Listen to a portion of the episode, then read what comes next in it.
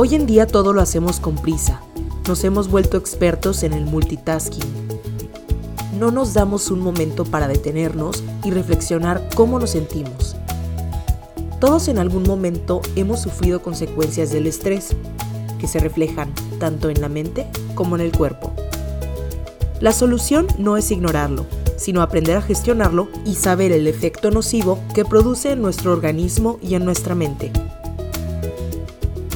Según la Organización Mundial de la Salud, México es el país con mayor prevalencia en el mundo de síndrome de burnout por estrés laboral con un 75%. China tiene 73% y Estados Unidos 59%. ¿Sabes qué es el estrés? ¿Sabes lo que le sucede a tu cuerpo cuando te estresas? La especialista Nancy Moreno responde nuestras preguntas. No te despegues,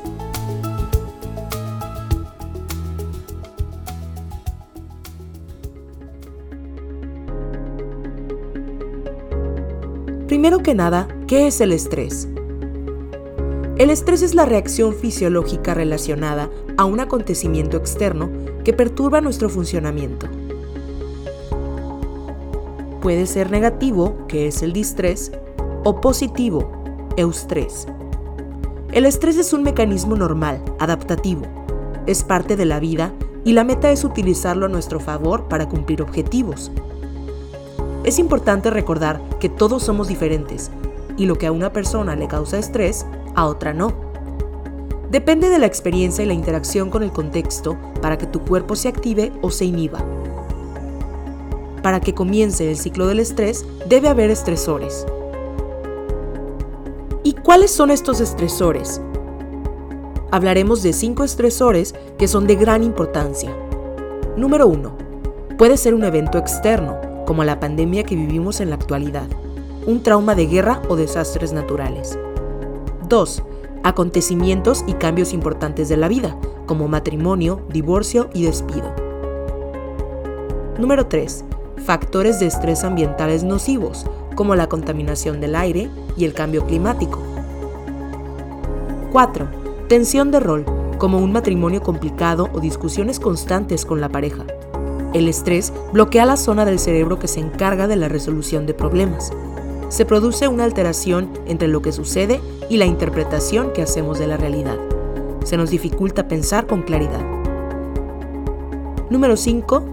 Una experiencia que surge de una transacción entre una persona y su entorno, particularmente cuando hay un desajuste inadecuado entre los recursos del individuo y el desafío, la amenaza o la necesidad percibidos ya sea un asalto, un secuestro, pelea, entre otras. ¿Qué le sucede a nuestro cuerpo cuando percibe una amenaza o alerta? Empecemos por describir dos términos que son clave. El primero es la homeostasis. Esta fue descrita por Walter Cannon, importante fisiólogo estadounidense, en 1926. Él explicó que la homeostasis es la propiedad de los organismos vivos para compensar nuestro estado interno para mantenerlo estable con el exterior. Algunos ejemplos son la regulación de la temperatura y el balance del pH.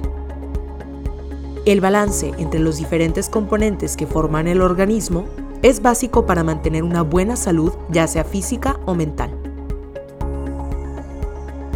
El segundo término es el síndrome de adaptación general, descrito por Hans Seil en los 50 y definido como el mecanismo de supervivencia ante amenaza o peligro en el que el organismo se prepara para tomar acción.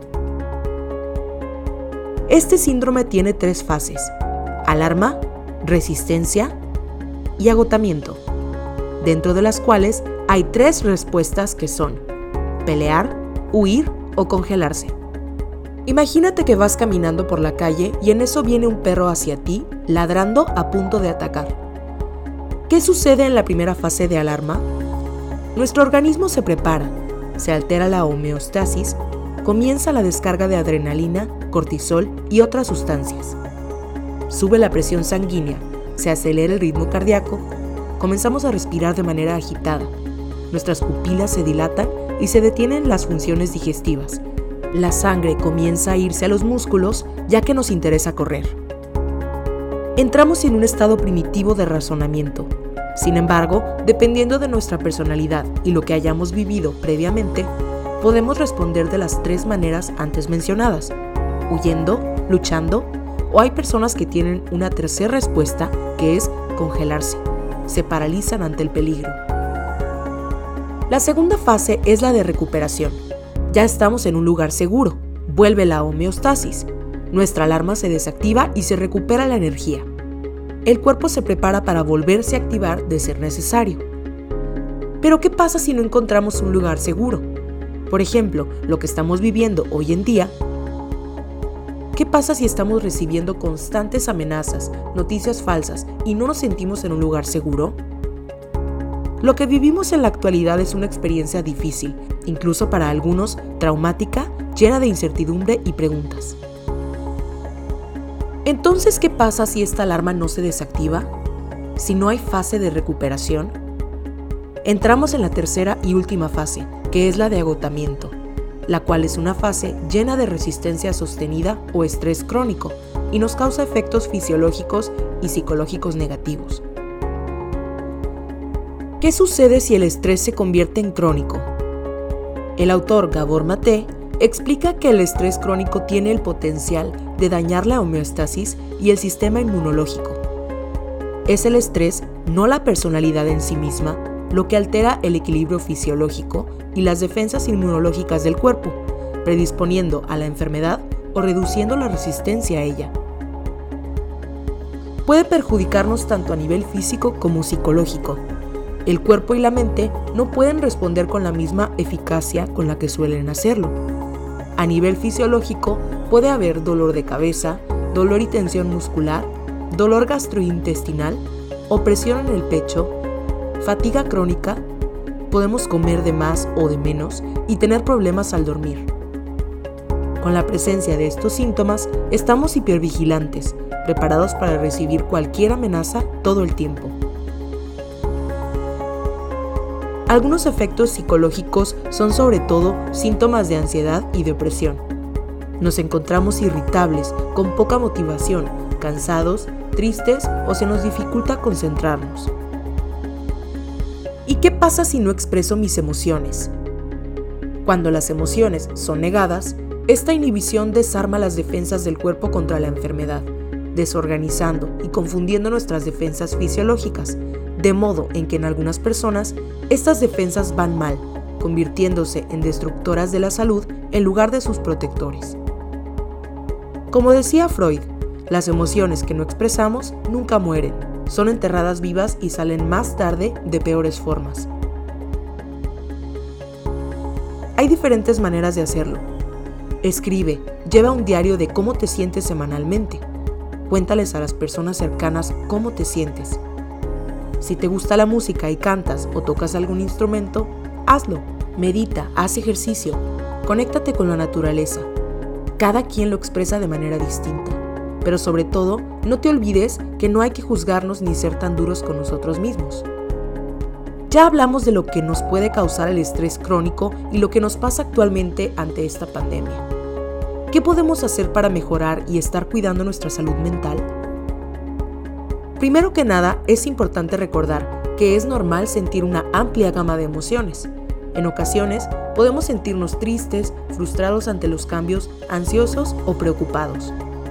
Aceptar nuestros estados emocionales es paso importante para desarrollar la resiliencia. Debemos nombrar nuestras emociones para comenzar a regularlas y reflexionar sobre ellas. Se ha descubierto que el simple acto de nombrar las emociones beneficia al bienestar. Que nos preguntemos, ¿qué me hace sentir la situación que estamos viviendo? ¿Tengo más de una emoción frente a esto? ¿Cómo y dónde lo estoy sintiendo? Puedes preguntártelo al meditar y llevar un diario de tus emociones y pensamientos. Hay una gran evidencia de mejor gestión del estrés de las personas que meditan. Hoy en día es muy sencillo hay podcasts, videos y mucho material disponible. Podemos intentar aunque sean 10 minutos diarios y comprometernos a hacerlo de manera habitual. Hoy más que nunca debemos mejorar nuestros hábitos. ya que se ha estudiado que mantener buenos hábitos ayuda a regular el estrés. Hacer ejercicio al menos media hora todos los días.